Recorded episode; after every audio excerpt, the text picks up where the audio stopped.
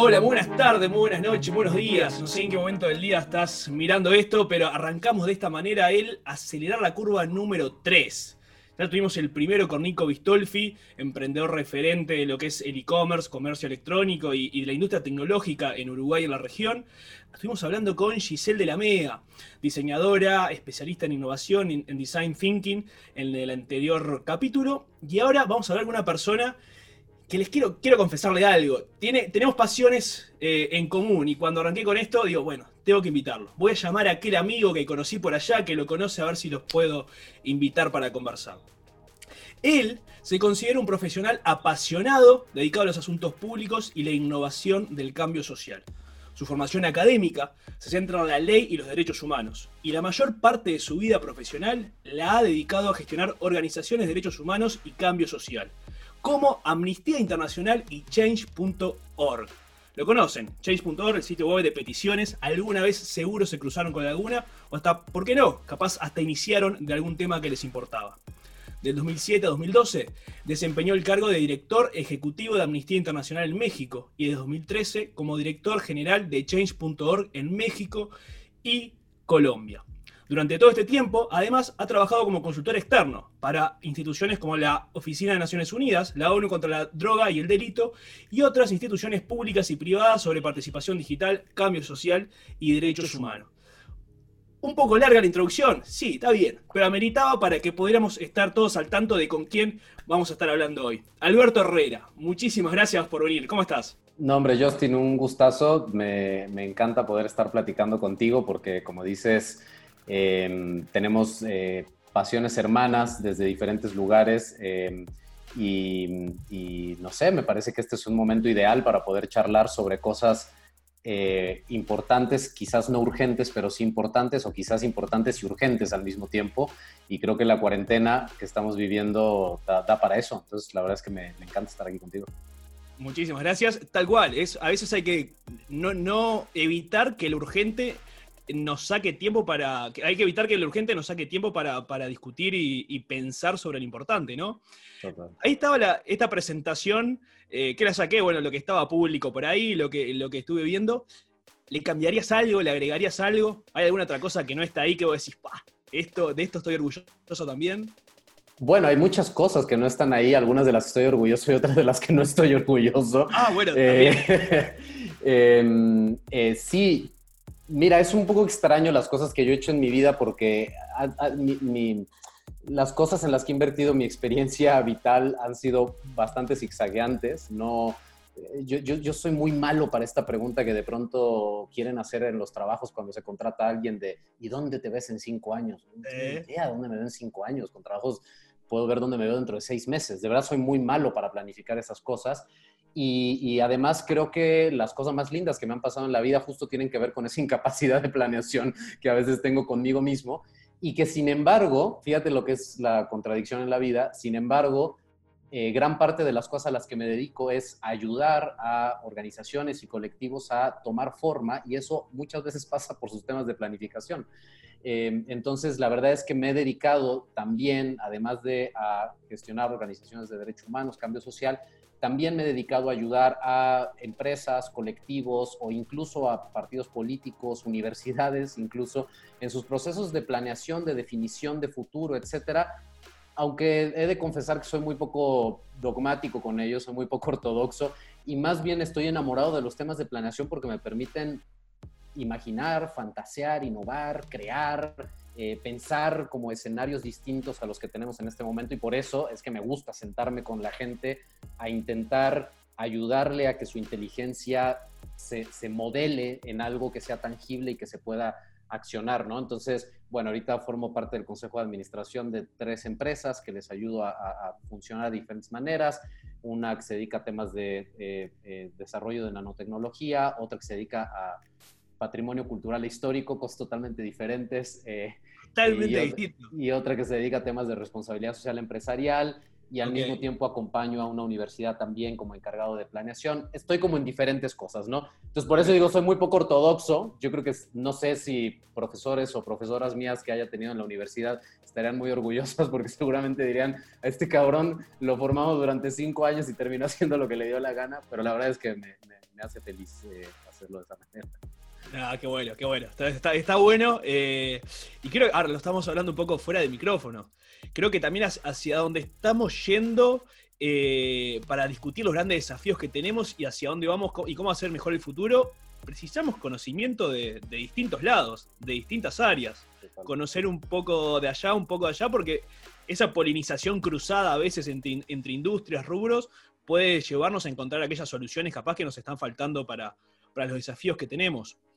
Y ahí te tiro la primera pregunta y llévala para donde quieras. ¿Cuál te parece que es el mayor desafío que tenemos hoy eh, como sociedad y, que, nos genera más, mayor peligro hacia el futuro si no lo, si no lo trabajamos de forma correcta? Eh, mira, yo lo, resumiría en una palabra, eh, Justin, que es arrogancia. Yo creo que hay, un, hay un serio problema de arrogancia en la manera en la que se ha definido la civilización contemporánea. Eh, no cabe duda que la civilización eh, es, eh, digamos, puede, puede distinguirse de manera o con, o con, características bastante homogéneas alrededor del mundo. Por supuesto que hay una diversidad de culturas, etcétera, pero sí ha habido una tendencia hacia la homogeneización de un montón de cosas, de sistemas económicos, de sistemas políticos, la concepción del Estado, la manera en la que nos entendemos como seres humanos, en nuestra relación con la naturaleza, con otros seres humanos. Hay ciertas cosas, digamos, que se han homogeneizado en los últimos 200 o 300 años y creo que una de las eh, características distintivas de ese modelo civilizatorio que hemos concebido es una profunda y terrible arrogancia. Y esa arrogancia tiene que ver con el eh, haber asumido durante mucho tiempo que eh, hay determinados fundamentos en esa civilización que nos ofrecen, o ahora a lo mejor puedo decir, nos ofrecían ciertas seguridades en las cuales nos podíamos ir a refugiar. Seguridades, por ejemplo, como que el Estado nos brindaba seguridad o nos brindaba determinadas certezas, como que la economía nos brindaba eh, siempre una, una mediana permanencia, digamos, sí de pronto con determinados baches de crisis, pero en general con una determinada permanencia y siempre tendiente hacia el crecimiento, em, que, la, que la ciencia nos ofrecía siempre soluciones a los problemas médicos, a los problemas, a veces un poquito tarde, pero en general estábamos ahí. Y me parece que de pronto llega este momento terrible y maravilloso al mismo tiempo en el que nos topamos frente a una pared que somos nosotros mismos. Y digo que somos nosotros mismos porque una cosa es el virus y otra cosa es aquello en lo que convertimos nosotros al virus. ¿no? Por ahí eh, hay un texto muy bueno de, Judith Butler, de esta filósofa eh, maravillosa, que, dice el, el virus en realidad es inmensamente democrático, afecta de la misma manera a todo el mundo, pero nosotros nos encargaremos de desdemocratizar al virus y de convertirlo en un ser patógeno más dentro de la experiencia de las deficiencias políticas y civilizatorias que tenemos, ¿no? Y creo que, insisto, tiene que ver con esa arrogancia terrible que ha, de alguna manera, infectado la civilización humana. Y me parece que en ese sentido tenemos una enorme oportunidad por delante, que es la oportunidad de asumir esta dosis de humildad, de, de que no podemos, y que no sabemos qué hacer frente a algo. Y está bien que no sepamos. Y está bien que no podamos hacer algo frente a un problema que tenemos. Y está bien la incertidumbre en la que estamos. Y está bien no saber hacia dónde está avanzando esto. Todo eso está bien. Lo que pasa es que hemos montado rieles desde hace muchos años eh, que están eh, precisamente construidos desde la lógica de que la incertidumbre es dañina, de que la inseguridad en términos, digamos, de no conocer el rumbo al que vamos es una cosa de la que hay que, hay que rechazar y de la que hay que alejarnos. Y creo que ahora se abre una ventana de oportunidad. Insisto, sin, sin dejar de reconocer la inmensa tragedia que hay, porque yo entiendo que de pronto estas cosas pueden sonar mucho al junior privilegiado de la Ciudad de México que habla desde su departamento y que sí lo entiendo, pero creo que también tenemos que reconocer que también desde este lado de privilegio hay un montón de cosas que se están poniendo en cuestión y que nos van a ayudar, quiero pensar, y ahí es donde está el gran desafío que tenemos como humanidad, que seremos capaces de hacernos las preguntas correctas, que seremos capaces de responderlas y que seremos capaces de modificar el rumbo de un montón de cosas que tienen que cambiar hacia adelante. Ahí vos marcabas arrogancia a nivel humanidad, y acá te lo pregunto y tratando de pelear un poco para, para conversar, eh, creo que a veces el ciudadano común puede pasar en México, pasa acá en Uruguay, son distintas caras, pero esa, en esta realidad latinoamericana que creo que pasa muchas veces de que muchas personas no se sienten empoderadas y por lo tanto no se sienten responsables de la realidad en la que están. Entonces capaz te escuchan a vos ahora y dicen, pero a mí de qué humildad, de, qué, de qué arrogancia me habla si yo apenas llego a fin de mes para traer el pan a, mi casa si yo no tengo poder sobre, para, para, cambiar esta realidad en la que vivo? Los que lo hacen son los políticos, son los empresarios, son las personas que hoy tienen poder. Ellos son los arrogantes, no yo. ¿Cómo, a, qué le respondes a, eso? Porque no lo hablas a nivel humanidad, pero muchas, veces muchas personas hoy se sienten fuera de esa humanidad que puede cambiar el rumbo de nuestra realidad. Bueno, hay, muchas cosas que se pueden decir sobre eso. Yo, en principio, cuando hablo de arrogancia, hablo de una arrogancia como sistema, digamos, como sistema mundo. En ese sistema mundo habemos personas en muy diferentes condiciones y que, sin embargo, de la mezcla de todas esas condiciones surge un statu quo. Y ese statu quo es el que es inmensamente arrogante. Y digo que es inmensamente arrogante porque tiene una muy baja capacidad de de asumir su propia fragilidad y de con humildad decir, pues a lo mejor no está bien esto, ¿no? Tenemos, estamos excesivamente seguros de un montón de cosas, lo cual no significa que tengamos un montón de seguridades en materia de supervivencia y en términos materiales, etcétera. No, no, hay muchísima gente en condiciones de pobreza, hay muchísima... Pero aún la gente que vive en condiciones de desventaja tiene un montón de certezas en ocasiones certezas de lo jodido, no solo certezas de la vida, de lo positivo, de la sobre... No, no, también certezas de lo jodido, de que el mundo funciona de una manera y eso es lo que hay. Y a veces esa arrogancia se construye también a partir de la resignación de que lo que hay es lo que hay y no hay más que hacer con eso. No necesariamente la, arrogancia tiene que ver con el empoderamiento de quien dice yo hago lo que me da la gana porque tengo una libertad absoluta. A veces la arrogancia también es de quien dice mi arrogancia consiste en que yo no me muevo porque hay un montón de cosas que ocurren allá afuera que son permanentes y estables, que no son contingentes, o sea, que son necesarias, que ahí están y que todos estamos, digamos, sujetos a ellas, definidos por ellas y que no hay nada que hacer. Entonces, em, eso por un lado. Y por otro lado, y a lo mejor ahorita un poquito más adelante vamos a profundizar en esa idea, esta dinámica, digamos, del empoderamiento individual de las personas es una dinámica en una transformación aceleradísima en los últimos años en el mundo. Es decir, si alguna condición me parece antes del COVID, porque creo que muchas cosas van a cambiar, definía el proceso de transformación, sobre todo política y social en el mundo, me parece que es una inmensa crisis, una muy profunda crisis del principio de autoridad. Es decir, esta idea de que quienes toman decisiones es una pequeña élite que se encuentra por allá, quién sabe dónde, y el 99% de la población lo que hace es obedecer o simplemente caminar con inercia hacia los destinos que marca esa élite. Eso es un principio que está en una crisis muy profunda. No es que se haya revertido del todo, pero está en una crisis muy profunda. Hasta hace 50 o 60 años, si el Papa decía algo, era verdad absoluta en materia religiosa, política y de lo que sea.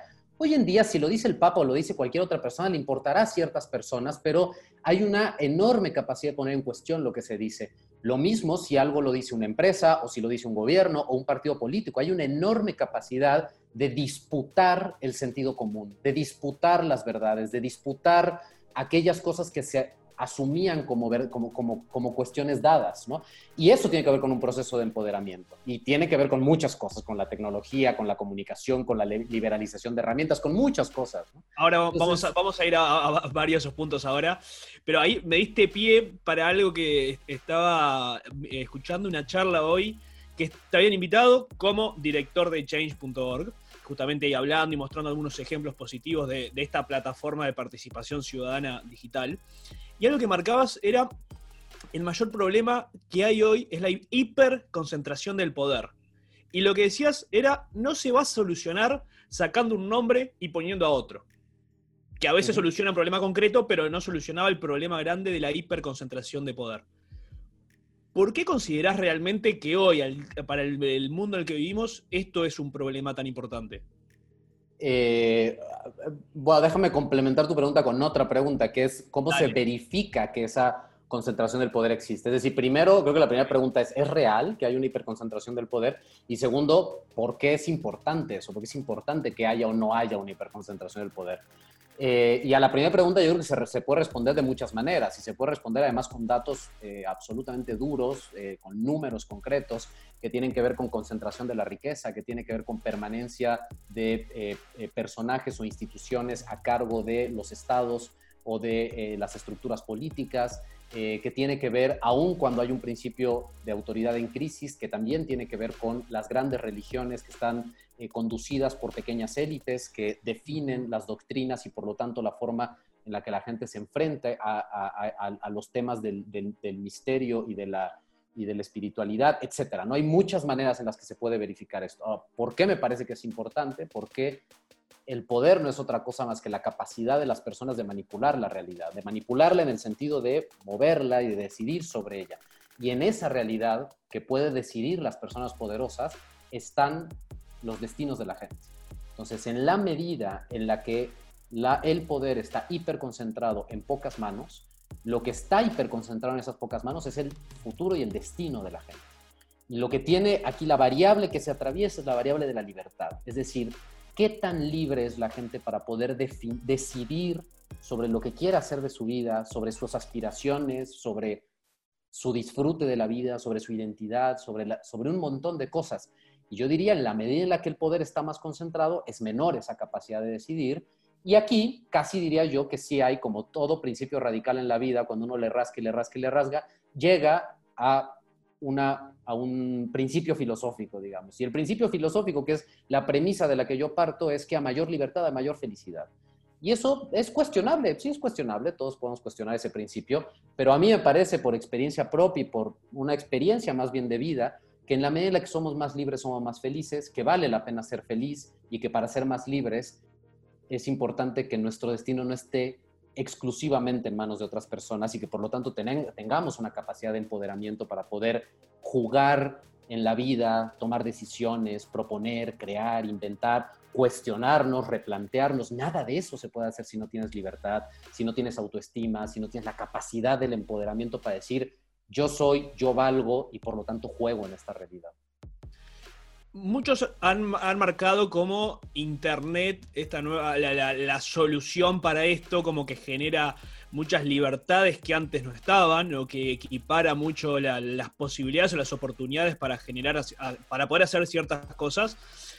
Pero vos realmente considerás que hay esa, esa neutralidad en Internet, de que es tan horizontal como se promete y que si no es tan horizontal, tenemos un problema cuando queremos generar esta, esta libertad a través de Internet.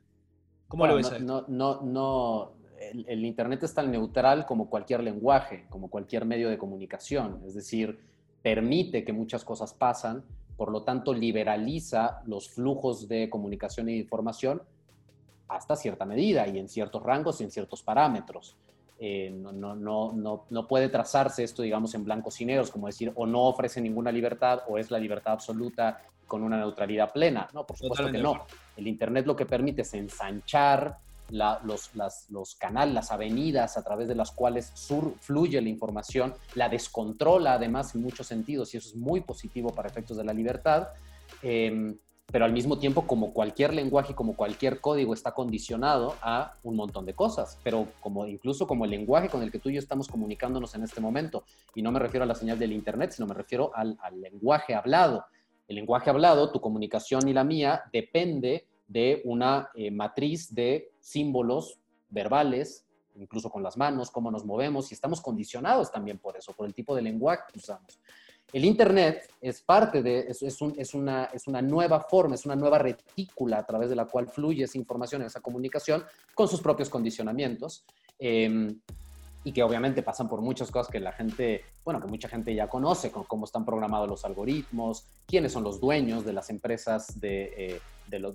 recordemos que el Internet no es otra cosa más que la conexión de, como decimos en México, de un chingo de computadoras por todos lados, que son servidores. Entonces, ¿quiénes son los dueños de las computadoras? ¿Dónde están ubicadas? Ahí te parece...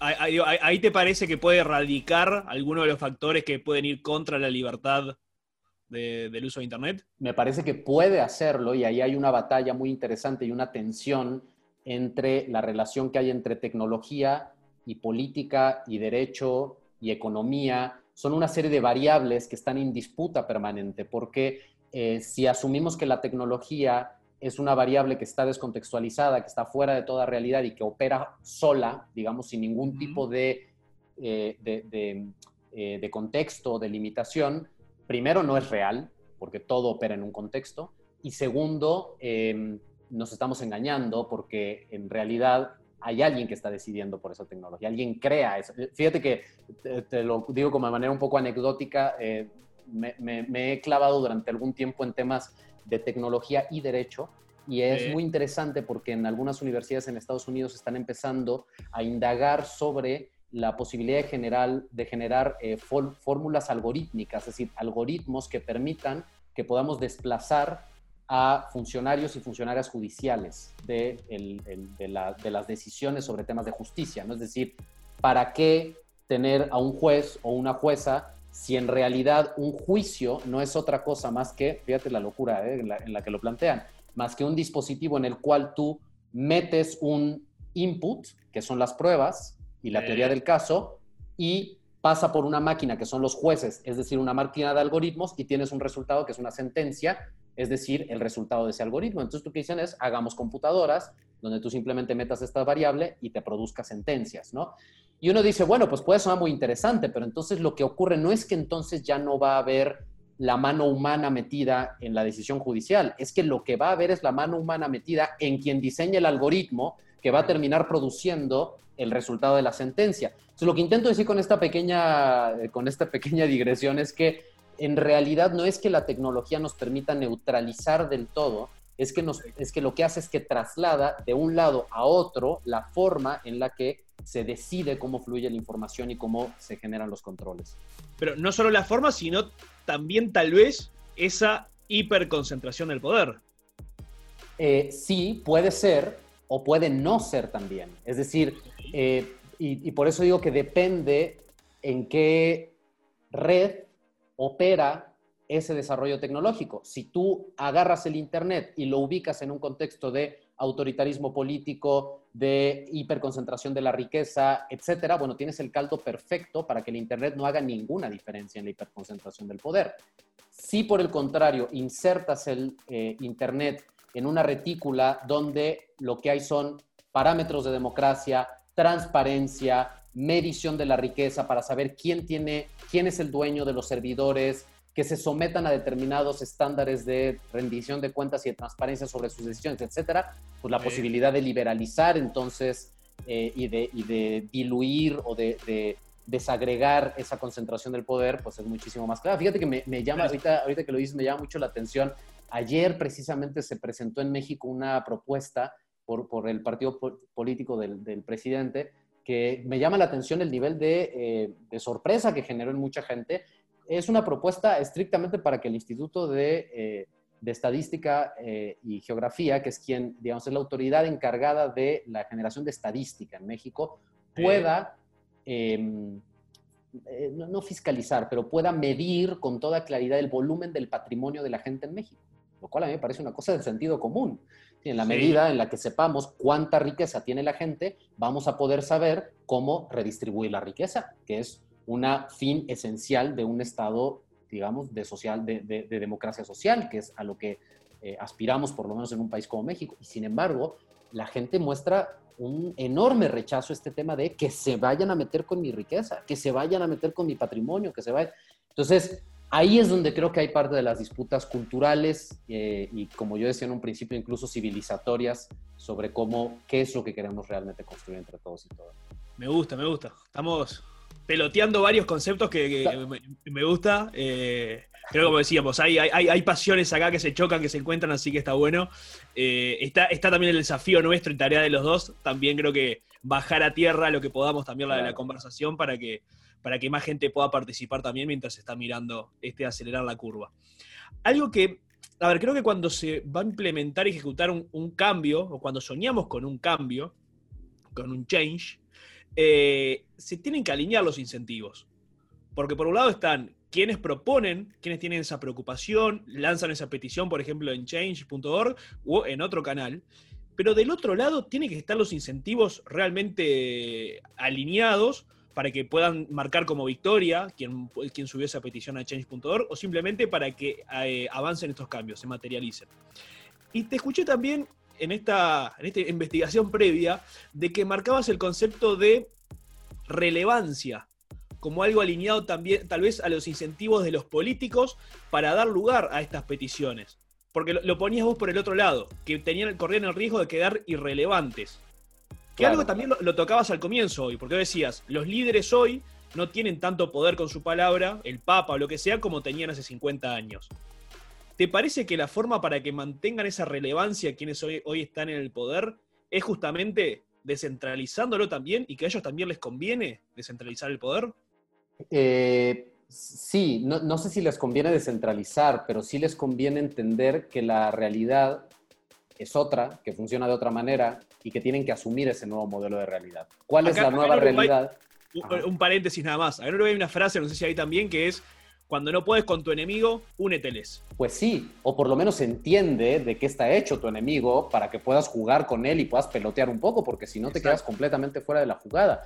A ver, en realidad eso que yo decía en, aquella charla de la que hablas, en realidad es una, es, una, es una cuestión muy elemental, es decir, la sociedad cada vez, dicho de manera muy sencilla, cada vez le exige más cosas al poder. Y cuando digo el poder me refiero a empresas, gobiernos, hay muchas formas de personalizar el poder, de personificarlo.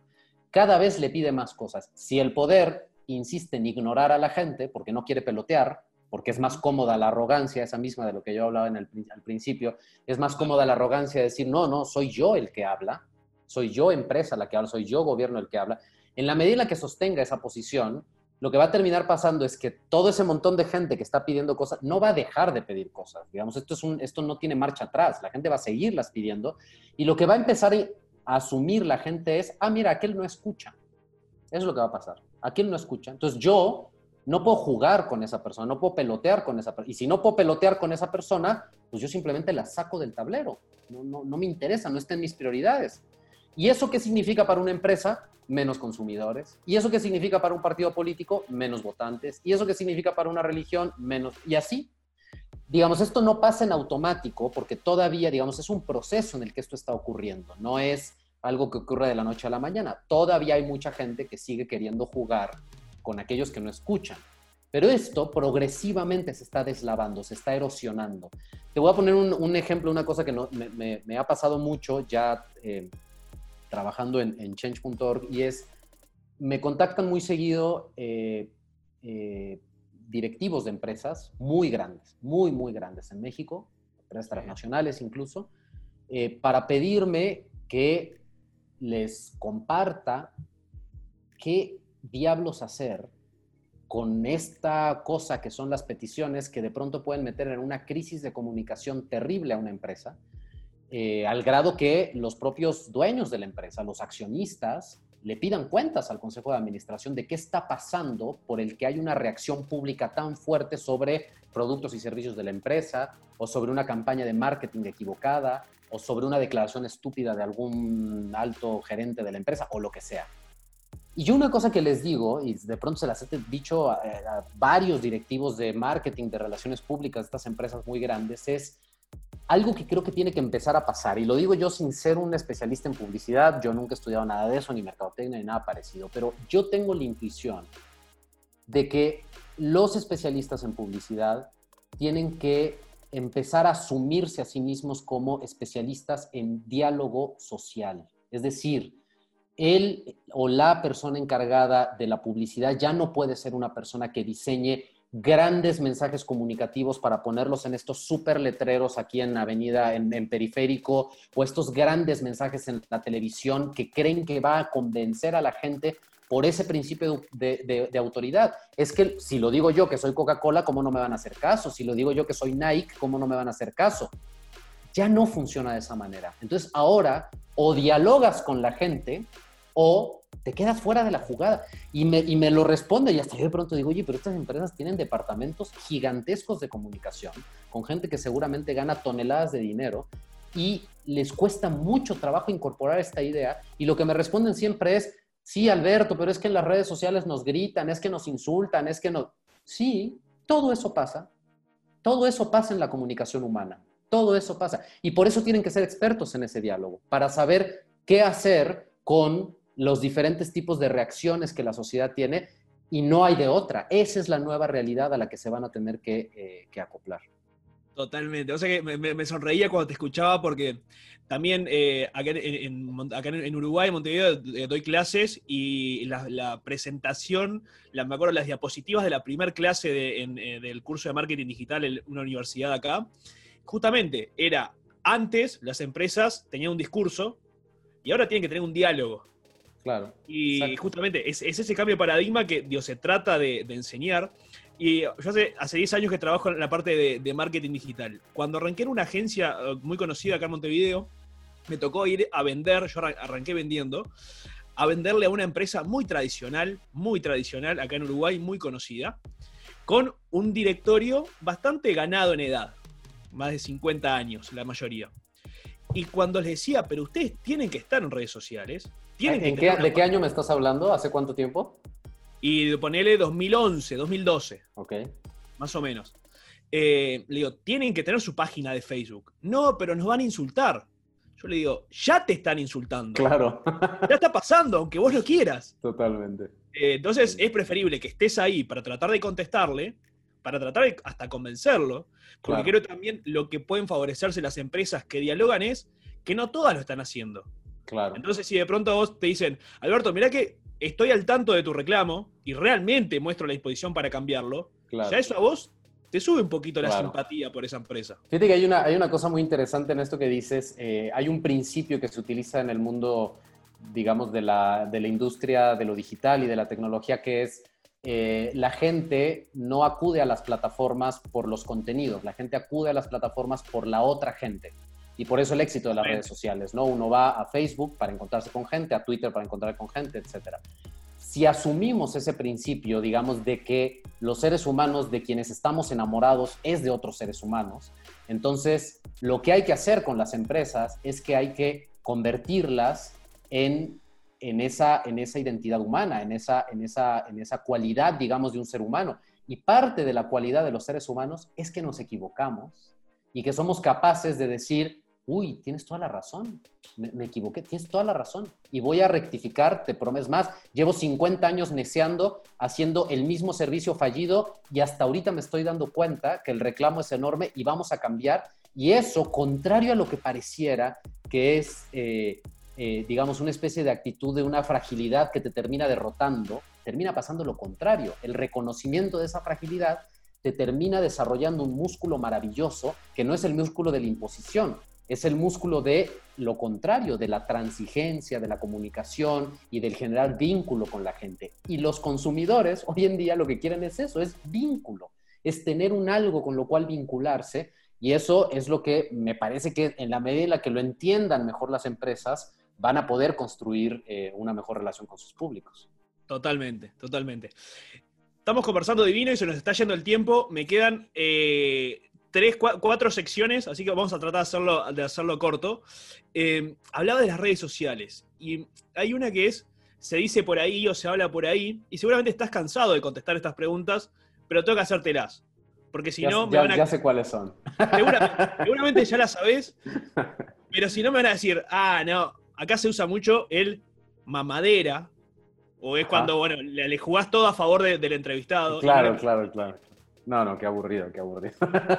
seguramente estás acostumbrado a contestarlas. Claro. Cuando busqué eh, change.org, investigando todo esto, creo que había dos o tres críticas que se repetían bastante.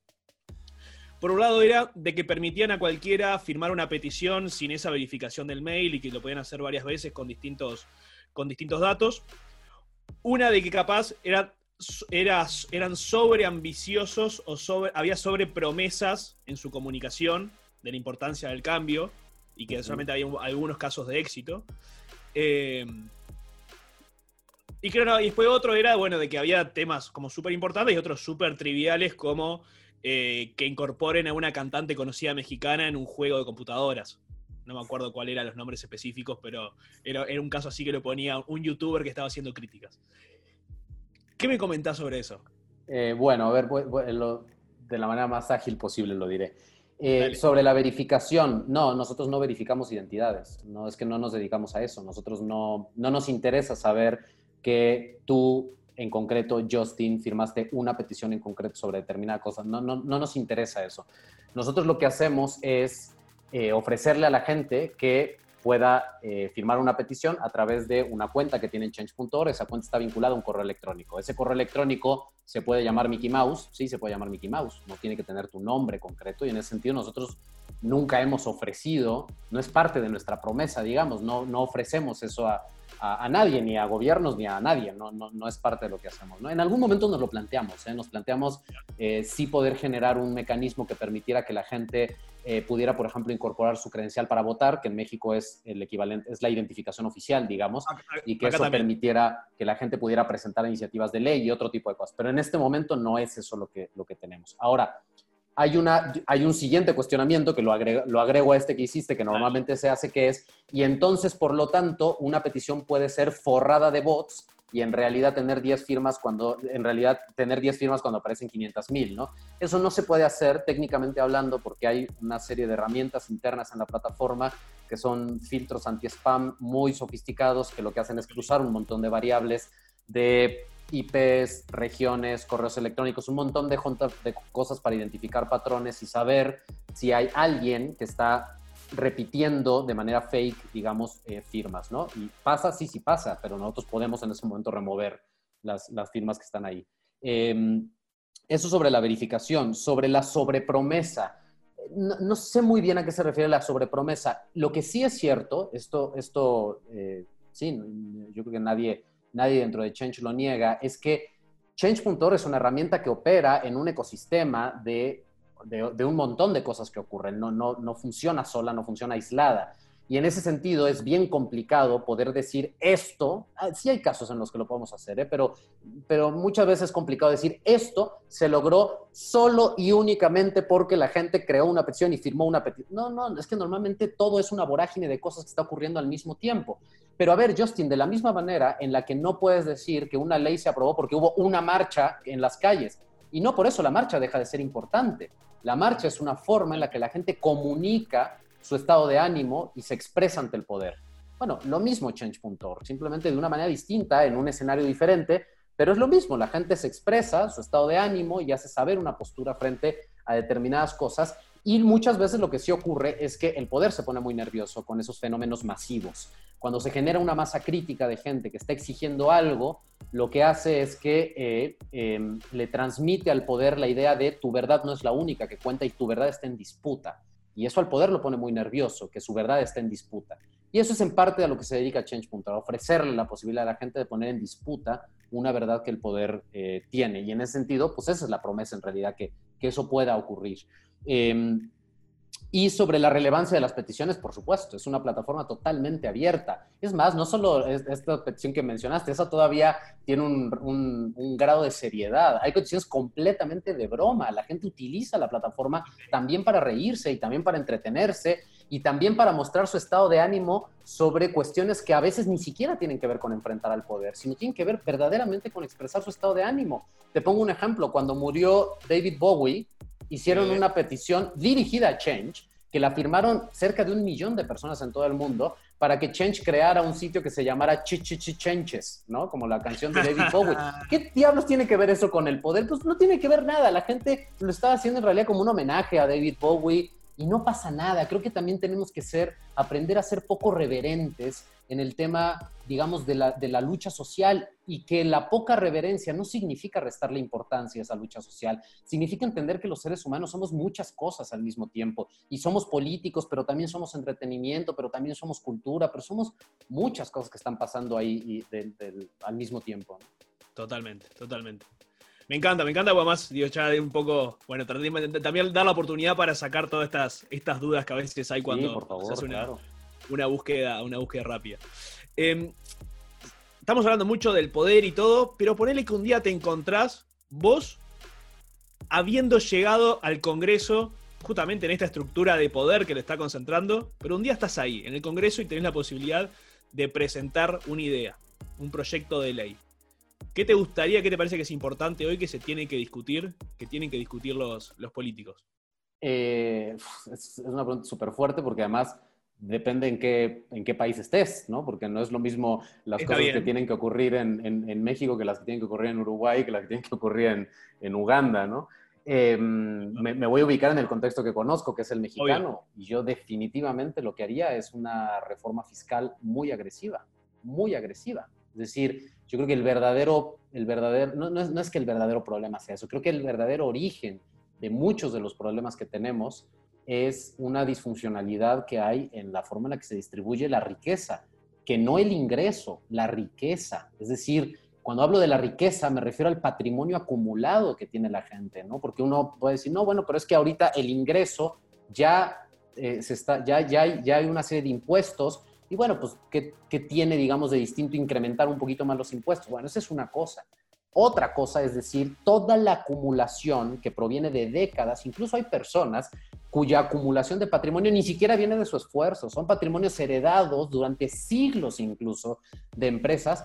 Mientras eso se mantenga de esa forma, va a ser muy difícil hacer una transformación económica y por lo tanto de muchas otras cosas. Yo sí creo en ese sentido que lo económico es el punto de partida de gran parte de los problemas que nos afligen.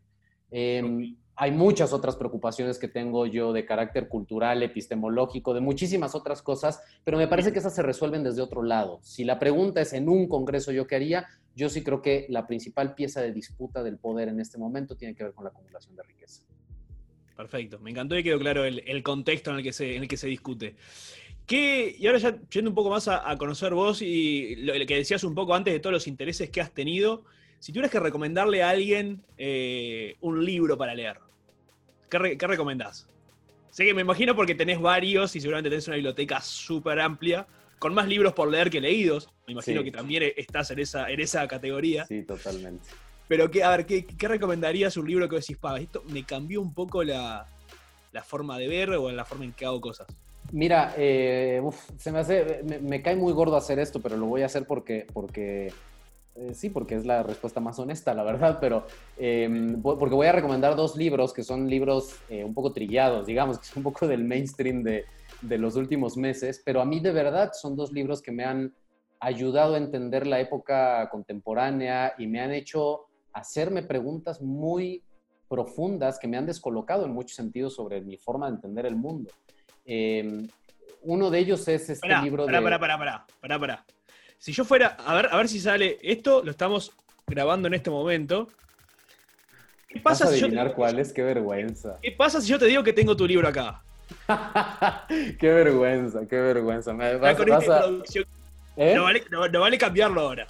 A ver, no, no, no lo voy a cambiar para A ver, ¿cuál es? Vamos a sacarlo con cuidado. Qué barbaridad, qué vergüenza. ¿Es este? Totalmente, pues sí.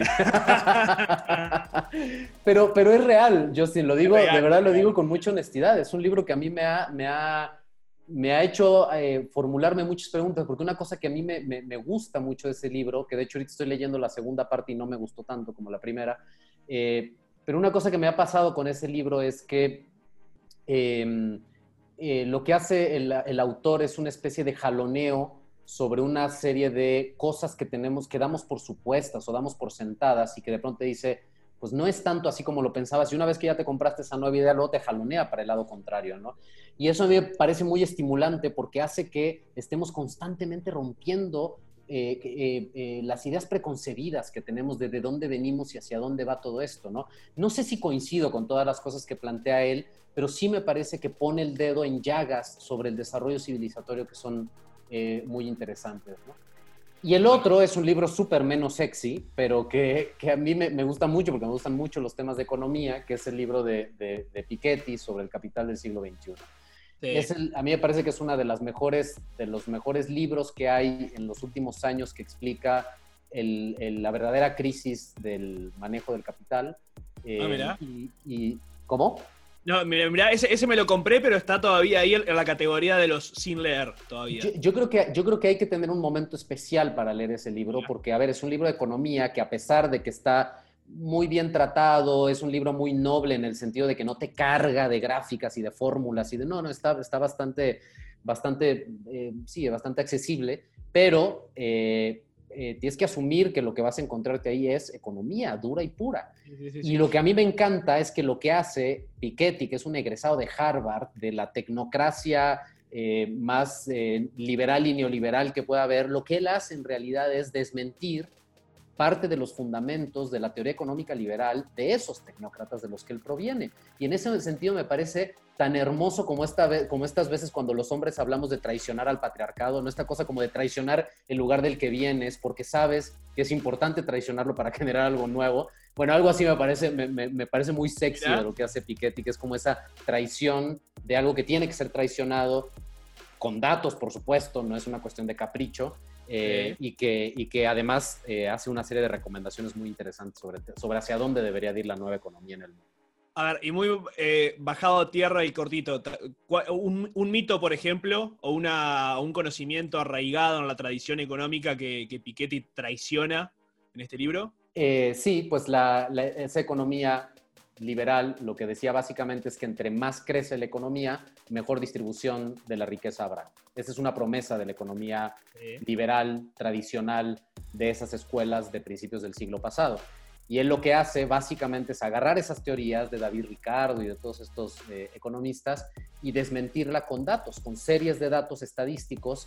Es un estudio eh, de, datos que no había hecho nadie. Desde él se remonta desde los datos de transmisión de la riqueza de la Francia del siglo XVIII. Vaya, hace una, como es que estira las series de datos y termina concluyendo con una fórmula muy sencilla que no voy a decir ahorita porque es meternos mucho en tecnicismo, pero con una fórmula termina diciendo, en realidad, ese fundamento de la economía que es el eterno crecimiento, no nos direcciona hacia una mejor distribución de la riqueza. Todo lo contrario tiende a que la riqueza se concentre más. Entonces, tiene que haber una variable que tenemos que meter ahí, que tiene que ver con esto que yo decía antes, que es la redistribución del patrimonio de la gente para que eh, podamos realmente encontrar una sociedad más igualitaria y no solamente una sociedad en crecimiento de la riqueza, ¿no? sino en, mayor eh, armonía. ¿no? Entonces, no sé, yo lo disfruté muchísimo me, parece que es un, y es un buen complemento además a lo que hace Harari con el otro libro de Animales a Dioses. Este, me encanta. Pues bueno, ni modo, caí, caí en, los, en el bestseller, ni modo, me encantaría decir una cosa completa, pero además son, son libros que leí recientemente, entonces los traigo muy frescos. Está perfecto, está perfecto, está perfecto. Lo importante es dar que también cosas útiles para la gente que lo esté viendo y yo me sumo también, creo que lo tienen que ver. A mí igual me gustó muchísimo el segundo, Homo Deus, a mí me encantó. Ah, mira, mira. Un poco la sensación que tengo es que la, la, la, hipótesis del primer libro, como que todo lo que va tejiendo en el primer libro, que no, no voy a spoilearlo para la gente que no está viendo, pero un poco esa, esa, esa cosa hacia donde apunta, siento que en el segundo, voy apenas a la mitad del segundo, pero siento que es como, bueno, esto ya me lo contaste en el primero, siento que hay pocas cosas nuevas, pero, este, pero bueno, y lo que tengo pendiente leer es que yo sé que Noah Harari, el, el autor, eh, hizo un, artículo que parece que es muy interesante, yo no lo he leído, sobre sus reflexiones en relación con, el, con la epidemia, con la pandemia del, del, coronavirus. Y creo que es muy interesante como ver puesto en acción todas sus teorías del libro de animales a, dioses en el contexto, en un contexto real de una. Creo que eso es lo que ha sucedido también, que en estos dos meses se ha acelerado lo que él decía en Homo Deus que iba a pasar en 5 o 10 años. La curva. Se ha acelerado la curva. exacto, Totalmente, totalmente, sí. Y es, y es, digamos, sin spoilearle a la gente, pero sí creo que una cosa que es muy atractiva del planteamiento de, Harari es que eh, nos pone en un dilema que tiene que ver con nuestra propia sobrevivencia. ¿no? Y ese dilema, que es un dilema ético, eh, nos invita a una reflexión radical, verdaderamente radical, de raíz. ¿no? Y esa reflexión tiene que ver con quiénes somos, dónde están nuestras prioridades, dónde está nuestra, eh, qué, es lo verdaderamente profundo, qué es lo que nos mueve, qué es lo que nos ancla a la tierra, qué... y por eso este momento me parece particularmente estimulante, porque al presentarnos nuestras fragilidades se revelan nuestras inquietudes más radicales. Y ahí es donde creo que tenemos que eh, saborear el momento que estamos pasando. Totalmente, totalmente. La última, y terminamos por acá. Y ya justo creo que nos trajo bien Harari hablando de Homo el futuro hacia, hacia dónde vamos. Tomando en cuenta lo que venimos hablando, ¿qué, te animás, qué te animarías a, predecir hacia adelante de aquí a, cinco años? ¿Qué te parece? estás viendo que no puedo planificar mi vida dentro de cinco años. Pero, pero ayudas a, otro, a otros a hacerlo. Pero ayuda a otros a hacerlo. A ver, y eh, obviamente yo, creo que acá muchas veces se mezcla con el deseo, la predicción. Claro, totalmente. Puede pasar, pero ¿qué te parece hacia dónde vamos o dónde estaríamos en, cinco años? Mira, yo creo que una cosa que va a pasar inevitablemente eh, y que me parece que, que tiene sus pros y sus contras es que vamos a enfilarnos hacia una realidad, por un lado, mucho más homogénea. Es decir, yo sí creo que las desigualdades se van a reducir. También creo que la diversidad humana va a reducirse. Em, va a haber una estandarización de formas de ser, de maneras de funcionar, etcétera, de lenguajes, de idiomas, de muchas cosas. Y también creo que una cosa que va a ocurrir y que va a ser muy interesante ver qué hacemos con eso es que vamos a funcionar de manera, ahorita ya lo hacemos mucho, pero de manera muchísimo más profusa en red. Es decir, creo que la lógica de lo reticular es la lógica que va a suplir el paradigma de lo piramidal, que ha sido la manera de ejercer el poder, la dominación cultural, la dominación económica, etcétera, de los últimos siglos incluso. Y creo que ahorita lo que está pasando es que estamos como, como volteando un poco la página hacia una realidad que opera más bien en red y que por lo tanto la manera de controlar esa, no es que no va a haber control, no es que va a haber neutralidad plena, pero es que la manera de controlar esa realidad va a ser a través de nodos y no a través de vértices de pirámides. Y eso nos va a poner en una realidad muy diferente, que tenemos que aprender a jugarla de manera distinta y a fluir en esa retícula de otra manera, ¿no? Y a comunicarnos de otra forma. Yo soy profesor también en una universidad y una cosa que yo le hablo mucho a mis alumnos es, es eso, ¿no? No pueden ustedes partir de que aquí hay un principio de autoridad donde yo soy el profesor y usted el referente que tiene es el vértice que yo represento. No puede funcionar así. Ustedes son quienes tienen que ir construyendo su propia retícula de conocimiento, de desafíos, de experiencias, etcétera. Y en esa red empezar a fluir y ahí van a ocurrir muchas cosas, algunas eh, que ni siquiera seguramente nos, imaginamos. Totalmente, me gusta, me gusta, me gusta. Me sorprende un poco eso de que se va a ir homogeneizando esa, diversidad. Creo que como que ha, aumentado la tolerancia y hemos, estamos más conscientes de esa, de esa mayor diversidad que tenemos. Sí, pero hay eh, un pequeño truco ahí, ¿eh? porque, la, porque esa, esa, esa, esa, esa tolerancia a la diversidad está, anclada, en una serie de fundamentos civilizatorios que son los que se imponen. Es decir, si, eh, los derechos humanos, el paradigma de las libertades, etcétera, todo eso es el paradigma que se va a terminar homogeneizando. Y todo aquel que esté fuera de esa idea, de esa forma de relacionarse con la realidad, va a quedar fuera, ya está quedando fuera en realidad, ¿no? Y, lo que creo es que hay una especie de amable invitación obligatoria en la gente a incluirse dentro de ese nuevo paradigma. Y si no te incluyes, pues simplemente, como decía yo hace rato, quedas en realidad relegado a la, irrelevancia. Es una especie de, como dicen por ahí, de soft power, ¿no? Como de una especie de poder que no es que de manera categórica y elocuente se impone, pero hay toda una serie de eh, elementos que te van obligando a sumarte a una corriente de, cultural y civilizatoria que es muy difícil resistirse. Bien, me encantó, me encantó esta, esta última reflexión como para terminar. Llegamos al final de este acelerar la curva. ¿Cómo pasaste? ¿Cómo estuvo? Creo que estuvo lindo. No, bien, me encanta. pues yo me puedo seguir platicando con estas cosas maravillosas. Porque, porque, si algo a mí no me... Como empecé diciendo, yo he hecho una cosa acá, otra allá, otra allá, otra Y por lo tanto, mi pensamiento es un poquito multicolor también. Entonces me gustan mucho las charlas que son así también, como pinceladas por todos lados, aunque sean medio desordenadas, no importa. Bien, bien. la verdad que lo, lo, disfruté muchísimo. Muchísimas gracias por, por tu tiempo. Y a la gente que está del otro lado, invitarlos a ver el próximo Acelerar la Curva. Esto ya va a quedar en YouTube también dividido por secciones. Va a ir a Spotify también como podcast, así que los invitamos a que lo vean, a que lo compartan con el hashtag Acelerar la Curva y que se queden por ahí para eh, las próximas conversaciones que vamos a tener. Recibimos también su feedback, sus comentarios aquí en comentarios y en todas las vías de comunicación que tenemos abiertas. Chau, chau.